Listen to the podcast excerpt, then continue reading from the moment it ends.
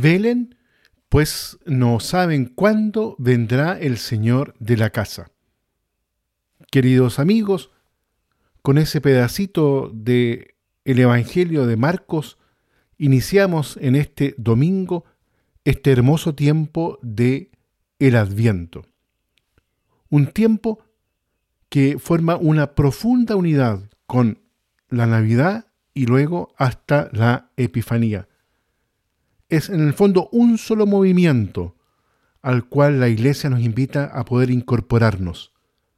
Lo invito entonces para que reflexionemos juntos en este primer domingo del tiempo del Adviento el Evangelio de Marcos, ahí en el capítulo 13, los versículos del 33 al 37. Ojalá rasgases el cielo y bajases. Esta gran invocación de Isaías que sintetiza bien la espera de Dios presente ante toda la historia de Israel bíblico, pero también en el corazón de cada hombre. No ha caído en el olvido. Dios Padre ha cruzado el umbral de su trascendencia mediante su Hijo Jesucristo. Ha recorrido los senderos del hombre y su espíritu de vida y amor ha penetrado en el corazón de sus criaturas. No permite que nos alejemos de sus caminos ni deja que nuestro corazón se endurezca para siempre. En Cristo Dios se acerca a cada uno de nosotros, sobre todo cuando nuestro rostro está triste, y entonces al calor de su palabra, como sucedió con los discípulos de Emaús, nuestro corazón empieza a arder dentro de nosotros. Sin embargo, el paso de Dios es siempre misterioso y exige una mirada pura para descubrirlo y oídos dispuestos para escucharlo. Es desde esta perspectiva que queremos reflexionar hoy sobre dos actitudes fundamentales que es preciso adoptar en relación con el Dios Emanuel, el cual ha decidido encontrarse con el hombre en el espacio y en el tiempo, así como en la intimidad de su corazón. La primera actitud es la espera, bien ilustrada en el pasaje del Evangelio de San Marcos que acabamos de escuchar encontramos ahí tres imperativos que articulan esta espera. El primero es, estén atentos. Literalmente dice el texto, miren, vigilen.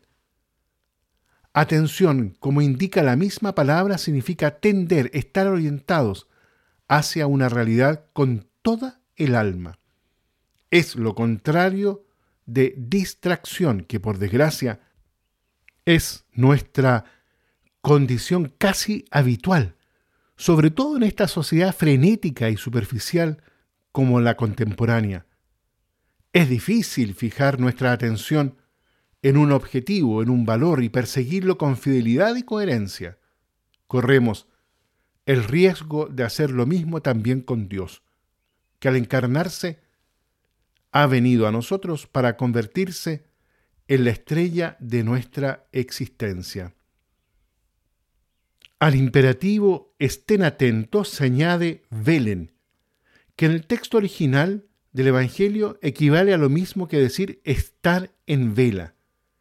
Es fuerte la tentación de abandonarse al sueño envueltos en las tinieblas de la noche, que en la Biblia es siempre símbolo de culpa, de inercia y de rechazo de la luz. Por eso se comprende el llamado del apóstol, ustedes hermanos no viven en las tinieblas, porque todos son hijos de la luz e hijos del día. No lo son de la noche ni de las tinieblas. Así pues, no durmamos como los demás, sino estemos vigilantes y despejados.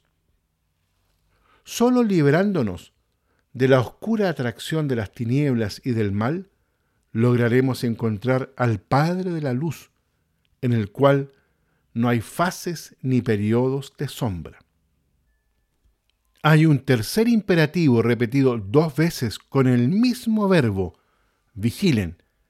Es el verbo del centinela que debe estar alerta mientras espera pacientemente que pase la noche y despunte en el horizonte la luz del alba.